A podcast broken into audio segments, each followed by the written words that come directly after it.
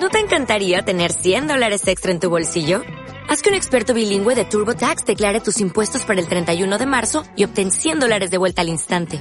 Porque no importa cuáles hayan sido tus logros del año pasado, TurboTax hace que cuenten. Obtén 100 dólares de vuelta y tus impuestos con 100% de precisión. Solo con Intuit TurboTax. Debes declarar para el 31 de marzo. Crédito solo aplicable al costo de la presentación federal con TurboTax Full Service. Oferta sujeta a cambios o cancelación en cualquier momento. El día que descubrí mi esencia, todo lo que buscaba vino hacia mí. Bienvenidos y gracias por estar. Gracias a cada uno. Si yo les preguntara así simplemente, ¿qué entendemos por amarse a uno mismo? Estoy más que seguro que la mayoría estaría como titubeando, porque en realidad estamos asociando siempre, por muchas veces nuestra propia formación que hemos tenido, estamos asociando siempre la palabra amor a uno mismo casi casi con egoísmo. Quizás hoy día ya no los que han trabajado sobre lo que quiero decir, pero popularmente la palabra amarse a sí mismo más o menos suena a egoísta. Y si tú dices, yo me amo a mí mismo, o sos alguien que está en la New Age, o ese tipo de cosas, o es alguien que está a la larga siendo egoísta. Es tan así el tema, tan así, que muchas veces cuando uno empieza a hablar del tema del amor no mismo, uno piensa que va a ser como exaltarse para estar bien independiente o indiferente de lo que les pasa a los demás. ¿Es eso realmente? ¿Eso es eh, lo que decimos cuando decimos amor a uno mismo? Bueno, hoy quiero que tratemos de desentrañar el secreto, porque vamos a ver cómo esa deformación se ha instalado tanto en nosotros que no entendemos bien qué es amarnos a nosotros mismos. No lo entendemos. Hoy quiero que me sigan antes de entrar de lleno en la explicación de qué se trata. Necesito que de lleno hagamos un pequeño paseo. Un paseo por la visión de Oriente, que siempre ha sido la cuna de la reflexión de la condición humana. Y en esta reflexión antiquísima de la India, encontrar algún secreto de dónde se ubica el amor uno mismo, en qué escala del amor podemos ubicar el amor a uno mismo. Fíjense que tanto es así que en el libro de Joseph Campbell, que se los, de paso se los recomiendo, que se llama Reflexiones sobre la vida, en ese libro, un capítulo él dedica a entender los grados del amor en la India. Y ahí me sorprende por el lugar que coloca el amor uno mismo. Quiero que vayamos hacia Oriente, quiero que vean el lugar que ocupa el amor uno mismo. Y quiero que comprendamos lo que en la tradición más allá de Oriente, más hacia Oriente todavía, hacia China, Japón, en ese pensamiento de extremo oriente, cómo se entiende el amor a uno mismo.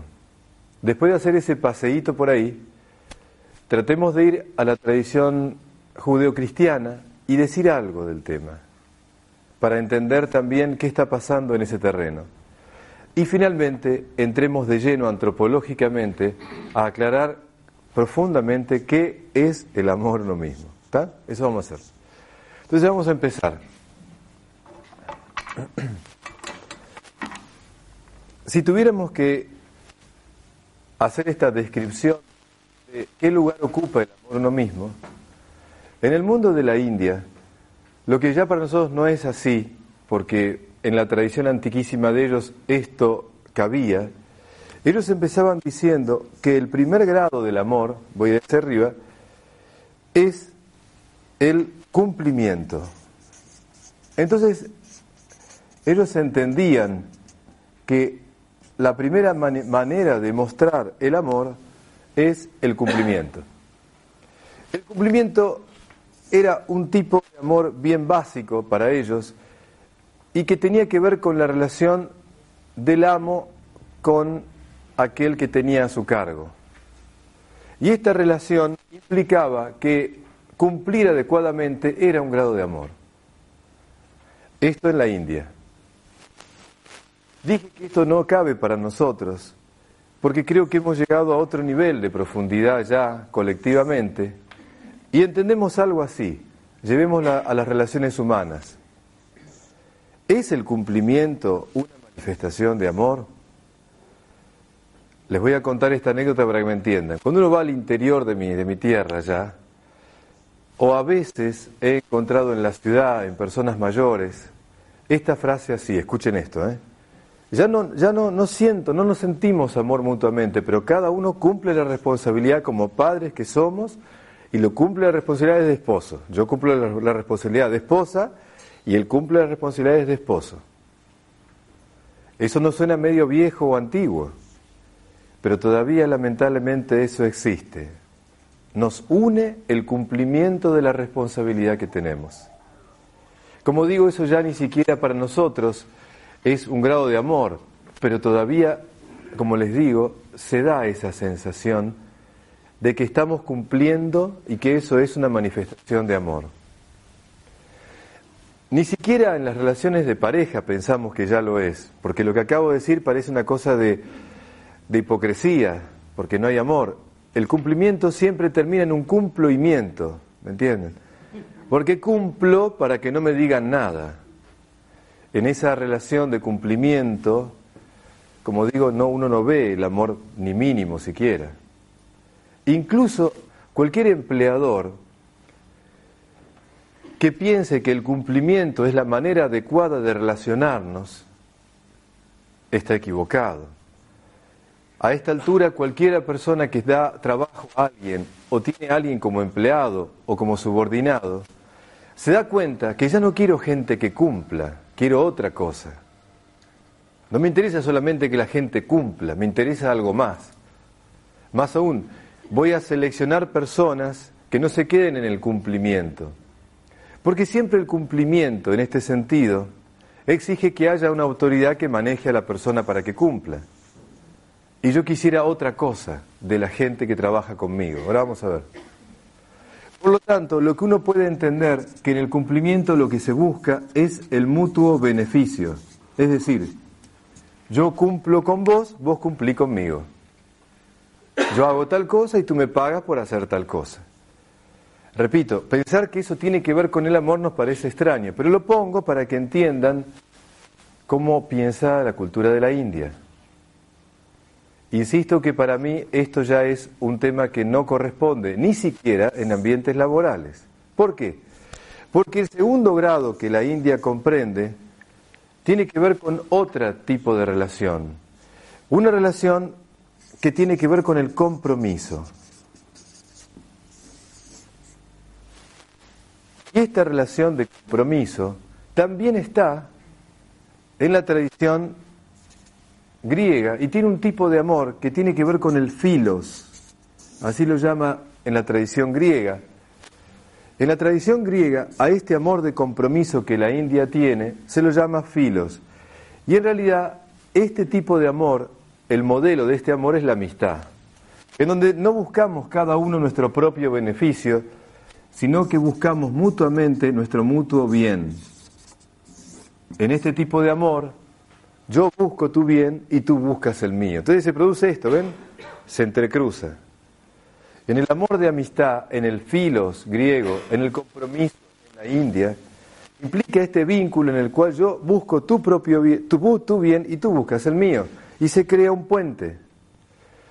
En este vínculo, en grados también distintos, se da en el valor de la amistad sobre todo, pero también, ven, en el ámbito del trabajo también puedo poner este tipo de, de valor de amor. ¿Por qué? Porque en esta relación que establezco, nos comprometemos mutuamente uno con el otro para llevar las cosas adelante. Y por eso en, en la relación laboral, compromiso ya es otra cosa. Se requiere una cierta preocupación por el bien común entre todos y por el bien a la persona que, que está acompañándome o dirigiéndome. En ese vínculo, ven, de compromiso, ya no importa que la autoridad me esté vigilando, porque yo estoy comprometido en hacer lo que es mejor, porque quiero el bien del otro o de todos nosotros. Entonces estamos hablando ya de otro nivel de vínculo afectivo que se da en la amistad y se puede dar también en un grado distinto en ambientes laborales. Estamos en otro nivel entonces, en otro nivel de vínculo afectivo. A este le sigue otro vínculo que Oriente llama de otra manera, pero amor incondicional. El amor incondicional estaría representado en la tradición de la India en la relación de los padres con los hijos. Este amor incondicional en la India, en, la tradición griega se llama estorgé o estorgé, que es una manera de dominar a este vínculo de los padres con los hijos. Este amor incondicional es un amor de entrega y en la cual es una calidad de amor de entrega total por el bien de aquellos que son las personas que trajimos al mundo. Este tipo de amor, paradigmáticamente siempre el amor de la madre por el hijo, para en manera más alta, estamos hablando de este tipo de amor de una entrega incondicional y esta incondicionalidad es por el lazo afectivo que vincula la relación padre-hijos. Sobre este amor aparece el que quiero hablarles ahora. Aparece el amor uno mismo. Y este amor uno mismo, paradójicamente, está por encima de los otros, incluso el amor de, de padres hacia hijos.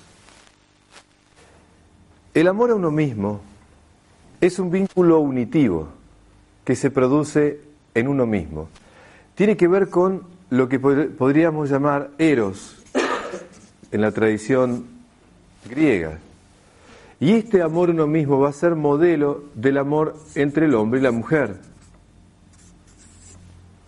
Vamos a tratar de entender un poco así como entienden en Oriente el amor uno mismo. Y van a ver una riqueza que podemos extraer.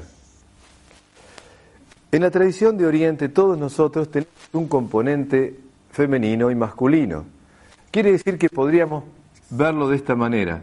Todo ser humano tiene en sí mismo una carga activa o masculina y una, una carga receptiva o femenina. En Oriente a la parte masculina la llaman yang y a la parte femenina yin.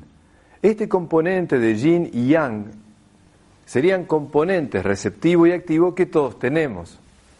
De modo que en nosotros cohabitan estas dos energías. Y para el mundo de Oriente, cada uno de nosotros tenemos que aprender a tener en armonía lo más equilibrado posible estos dos aspectos de nosotros, en nosotros. Más aún, ahora van a ver el eso cómo se, se relaciona con el encuentro entre el hombre y la mujer. Pero primero vamos a ver lo que pasa en uno mismo. El amor a uno mismo, que es lo que en la tradición de Oriente se quiere lograr en la formación de los jóvenes, ese trabajo sobre lo mismo implica que todos nosotros tenemos dos aspectos. La parte activa podríamos llamar la firmeza y la parte receptiva la suavidad. Entonces, en esta en este manera de pensar de Oriente, todo ser humano, hombre o mujer, debe lograr equilibrar en él y en ella la parte de firmeza y la parte de suavidad. Y en la medida en que esto esté armónicamente vinculado, la persona está realmente amándose bien a sí mismo, está desarrollándose bien. Este componente de firmeza y suavidad lo puedo decir de esta manera. La firmeza es a veces decir no, la suavidad es decir sí. Dicho básicamente, en la vida todo ser humano tiene que saber que decir que sí y saber decir que no. El componente de estas dos actitudes indica una persona bien plantada. La suavidad y la firmeza tiene que ver con una actitud de tomar iniciativa, de ser activo, la parte masculina, y también a veces dejar que el otro tome iniciativa y yo ponerme una actitud más de disponibilidad. Estos dos aspectos, tanto el hombre como la mujer, en la medida que lo desarrollan bien, van integrándose. Eso para ellos es amarse a uno mismo. Y podríamos decir esto, miren, en realidad, en la medida en que logro que esto esté en equilibrio, la persona va amándose bien. Cuando la firmeza le gana la suavidad, cuando una persona, ella o él, va teniendo demasiado firmeza y va perdiendo suavidad, la persona cae en la rigidez. Y cuando la persona tiene demasiada suavidad, ella huele, la persona tiene demasiada suavidad y va perdiendo firmeza, la persona cae en la debilidad. Entonces, amarse a uno mismo es aprender a evitar la rigidez y la debilidad. En la formación de los jóvenes, en la tradición de Oriente, hacer que una persona, un niño, un joven, se desarrolle bien es evitar que caiga en un extremo de rigidez o en un extremo de debilidad. Y tener este componente, como les digo, de suavidad y firmeza, indica una persona que se está amando bien. Esto es la concepción en la tradición de Oriente. Pero todavía algo más, para que entendamos cómo piensan en estas culturas. Increíblemente, y esto nos va a doler a los varones, porque esta parte las exalta a ellas, en la tradición de Oriente dicen que el varón y la mujer ambos deben hacer lo mismo. Pero el tema es que el varón, por su naturaleza, tiene la firmeza afuera y la suavidad adentro. En cambio la mujer, por su naturaleza, tiene la suavidad afuera y la firmeza adentro. Y entonces en ese sentido, el pensamiento de ellos es que la mujer está más preparada que el varón, aunque nos duele un poquito. ¿Por qué? Porque esto de la fuerza afuera y la suavidad adentro, la firmeza afuera, se parece a un pedazo de madera y que lamentablemente se, puede partir fácilmente porque esa rigidez afuera se parte. En cambio, cuando la firmeza está dentro y la suavidad afuera, dicen ellos, es como una caña de bambú. Tiene la flexibilidad de moverse, porque la firmeza es interior. En ese sentido, el varón corre con el peligro de quebrarse muchas veces por hacerse el fuerte y a veces, dicen en estas culturas, que el problema del varón es que lamentablemente por tener la, la firmeza afuera y la debilidad adentro, es más corruptible. En realidad las fuertes son ellas, dicen ellos. Porque al tener la firmeza adentro, tienen la flexibilidad para enfrentar situaciones que nosotros nos quebramos muchas veces y además, por tener la firmeza adentro, son más incorruptibles. Esto básicamente, genéricamente, no es que la mujer sea mejor, no, no, no es eso, ¿eh? es entender esto que ellos dicen. Pero ahora les pido un gran secreto, atención, porque esto se vincula a la pareja. Estamos hablando del eros, de esta unión entre lo femenino y masculino. Ellos dicen esto, miren qué fuerte esto. En el desarrollo de cada ser humano que se está amando a sí mismo, hombre o mujer, la parte masculina tiene que abrazar, buscar y abrazar a la parte femenina. Entonces, el viaje del héroe o el viaje de la heroína, en el varón y en la mujer, es un viaje donde la parte masculina tiene que abrazar a la femenina. ¿Cómo sería esto en el hombre? El varón, que tiene la parte masculina afuera y la parte femenina adentro, el viaje del héroe en el hombre, en el varón, es viajar a su interioridad. Quiere decir que todo hombre, cuando aprende a ir al interior y encontrar su interioridad y abrazar su interioridad profunda, está siendo plenamente hombre. El viaje del hombre es hacia adentro, hacia el encuentro con la profundidad y la intimidad con uno mismo. En cambio, la mujer que tiene el aspecto de firmeza interiormente y su aspecto de suavidad fuera, el viaje de la heroína es al revés. El viaje de la heroína es hacia afuera tiene que sacar su interioridad y plasmarlo abrazando la exterioridad. Qué loco, ¿no? Porque en Occidente es todo al revés. El hombre vive para afuera y a la mujer le pedimos que se queden las cosas internas. Cuando el ideal de esta visión cultural es que la mujer saque lo mejor de sí mismo y los hombres aprendamos a tener interioridad, profundidad y espiritualidad. El hombre termina siendo un productor agotado en el afuera y a la mujer no se le da el lugar que muchas veces se merece o ella no se sabe ganar, sacando lo mejor de sí mismos hacia afuera. Y entendiendo esto, doy el cierre a este tema. Miren esto. Para las culturas de Oriente, el encuentro del hombre y la mujer no es como entendemos lamentablemente a veces nosotros, que son dos media naranjas que se unen. No, no, no. Cada uno de nosotros somos una, una naranja completa. Y eso es lo que tenemos que lograr. Entonces fíjense, lo que el hombre al unirse con la mujer hace es aprender de ella el aspecto de ternura y suavidad que tengo que desarrollar en mí, ya que la parte masculina la tengo bien presente. De modo que me uno a ella para aprender a ser más suave, más tierno, a tener una actitud más dócil, el varón. Y la mujer se une al varón para tomar de él aprender de él la firmeza, la fuerza, la decisión, la determinación.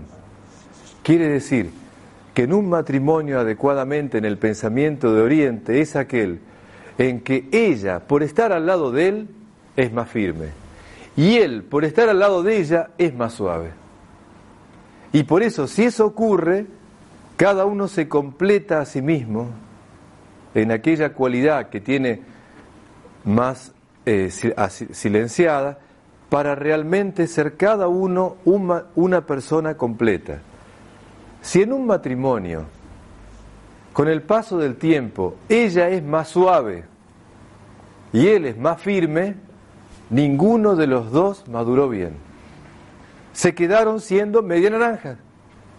Si por estar juntos ella no toma la firmeza y él no toma la suavidad y la ternura, no se desarrollaron bien. ¿Ven? De modo que lo que para ellos la persona tiene que hacer en sí misma es lo que también deben hacer en el vínculo que los une.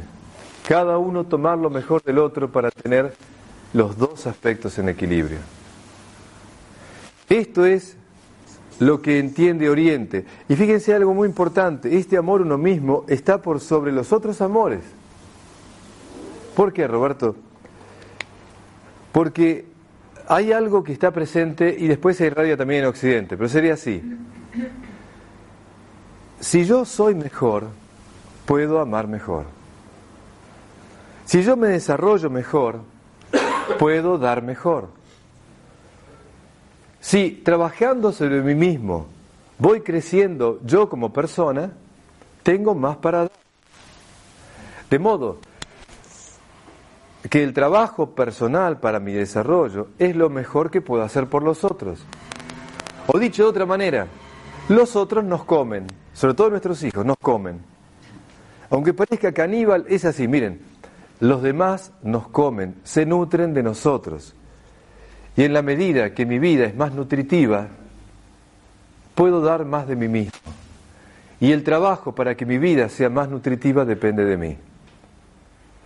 Toda la tarea por mejorar mi calidad de vida es para que los demás puedan alimentarse mejor. Entonces ya no es un acto egoísta el trabajo por crecer y tener una interioridad equilibrada y desarrollarme plenamente. Es lo mejor que puedo hacer por los demás. Por eso toda vez que invierto tiempo y energía en crecer y en ser mejor, alimento mejor a los seres que me rodean y también lo contrario. Toda vez que voy empobreciendo mi vida, no poniendo tiempo y energía para mejorar como persona, no le doy nada al otro. Y peor aún, a veces puedo intoxicar la vida de los demás cuando no desarrollé adecuadamente la propia. Y hay gente que es nutritiva y hay gente que es tóxica.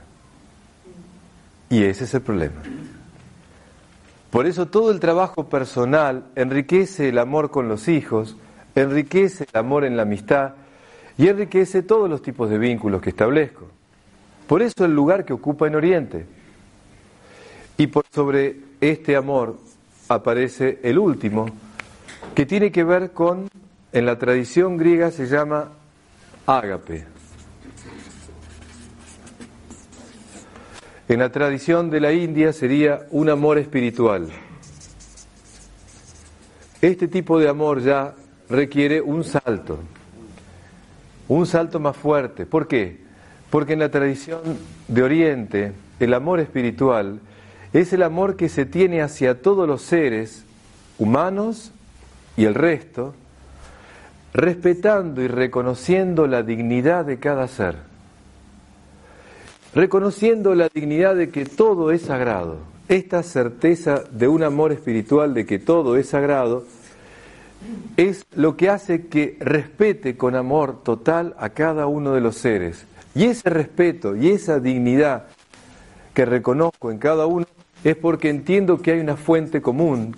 Y entonces desde la certeza de una fuente que nos hace a todos seres unidos en esa creación, respeto a todos los seres con este amor que, que en la tradición griega se llama ágape. Es un amor total, un amor de una incondicionalidad a todos, ya no solamente a los hijos, sino a todos los seres. Este tipo de amor, es a lo que Oriente llama también la compasión. En este tipo de amor, de ágape, hay un secreto importante. La palabra ágape en la tradición griega nos suena a nosotros como fiesta. Si hagamos un ágape, hagamos una comidita. Ágape está asociado a comida. Y no es un tema menor. ¿Por qué? Porque en realidad esta palabra nos está diciendo algo muy, muy lindo. Lo que verdaderamente alimenta es el amor. La condición humana tiene como alimento más importante el amor. Cuando nos falta el amor, empezamos a tener anemia espiritual. Cuando dejo de amar, me empiezo a ser anémico. Cuando me falta el amor, me empiezo a sentir anémico. De hecho, la palabra amor, en el sentido de lo que estoy diciendo, así en un sentido bien espiritual, la palabra amor puedo dividirla de esta manera, amors mortis, a apóstrofe mors mortis, que significa sin muerte. el prefijo a es carencia. Amors mortis significa sin muerte. Quiere decir que cuando amo a alguien, lo afirmo en la existencia. Cuando brindo amor a alguien, le estoy diciendo qué bueno es que vivas. Cuando me siento amado, me afirmo en la existencia. El amor nos afirma en la existencia. Y por eso en ese sentido, el amor del que estoy hablando, este amor incondicional, este amor de ágape, es un amor en el cual te respeto y te trato dignamente, porque tu ser vale por sí mismo no por lo que me das, no por el vínculo que tenemos. Este amor sagrado, este ágape, es este amor incondicional donde te quiero a ti por ti. Ya lo vamos a ver más adelante cuando lo explique. Y ha pasado algo más. La palabra amor tiene otra derivación. Amorbus. Y la palabra amorbus, de la cual también se relaciona amor, morbus o morbo, significa enfermedad. Amorbus significa sin enfermedad, o sea, salud. El amor sana. El amor evita las enfermedades. En el sentido de que cuando me siento amado o cuando amo, irradio una energía que además de afirmar en la existencia al otro, también es sanante. Por eso cuando uno tiene carencia de amor, se va enfermando. Quiere decir que la palabra muerte y enfermedad es lo que el amor verdadero combate. Y por eso e, eso es el ágape, un alimento que me quita las enfermedades y me aleja de la muerte. Porque en realidad cuando me siento amado, insisto, me afirmo en la existencia. Este es el tipo de amor espiritual que en la tradición latina se llama amors mortis o amorbus, en la tradición griega ágape y en la tradición oriental amor espiritual. Y otra vez, cuando uno tiene este amor espiritual, también se ama a uno mismo desde este lugar, como en este sentido. Cuando tengo este tipo de amor a mí mismo, desde este tipo de amor irradio estos amores, pero conmigo mismo, significa que reconozco que mi vida es dada por esta fuente y por lo tanto no soy dueño de mí. Mi vida es dada y por lo tanto debo tratar de vivirla plenamente para darla a los demás. La tradición sufí tiene una oración que me encanta que dice así, Señor, haz que sea digno de mí, pues sólo así seré digno de ti. Es decir, Señor, ayúdame a que yo trate a mi vida con dignidad, tratando de dar lo mejor de mí mismo y desarrollar lo mejor de mí mismo, porque sé que al hacerlo, agradezco con mi vida el don de la vida que me has dado. Entonces, en la medida en que mi vida sea más digna, es la mejor manera de devolverte mi agradecimiento por el don de la vida. En la medida en que cada uno de nosotros trabaja sobre uno mismo para ser mejor, es un acto sagrado. Eso es lo que significa. Si tengo este tipo de amor impregnando el amor a mí mismo, indica eso. Tu trabajo contigo mismo es un acto sagrado. ¿Por qué?